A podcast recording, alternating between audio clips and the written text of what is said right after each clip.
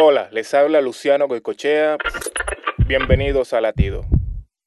¿Lo que dices edifica a quienes te escuchan?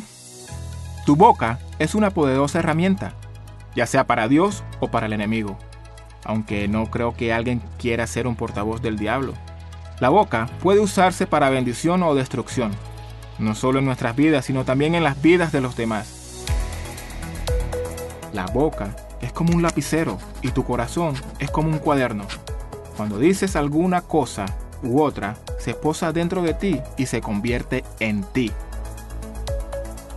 La Biblia nos aconseja en 1 de Pedro 3:10, en efecto, el que quiera amar la vida y gozar de días felices, que refrene su lengua de hablar el mal y sus labios de proferir engaños.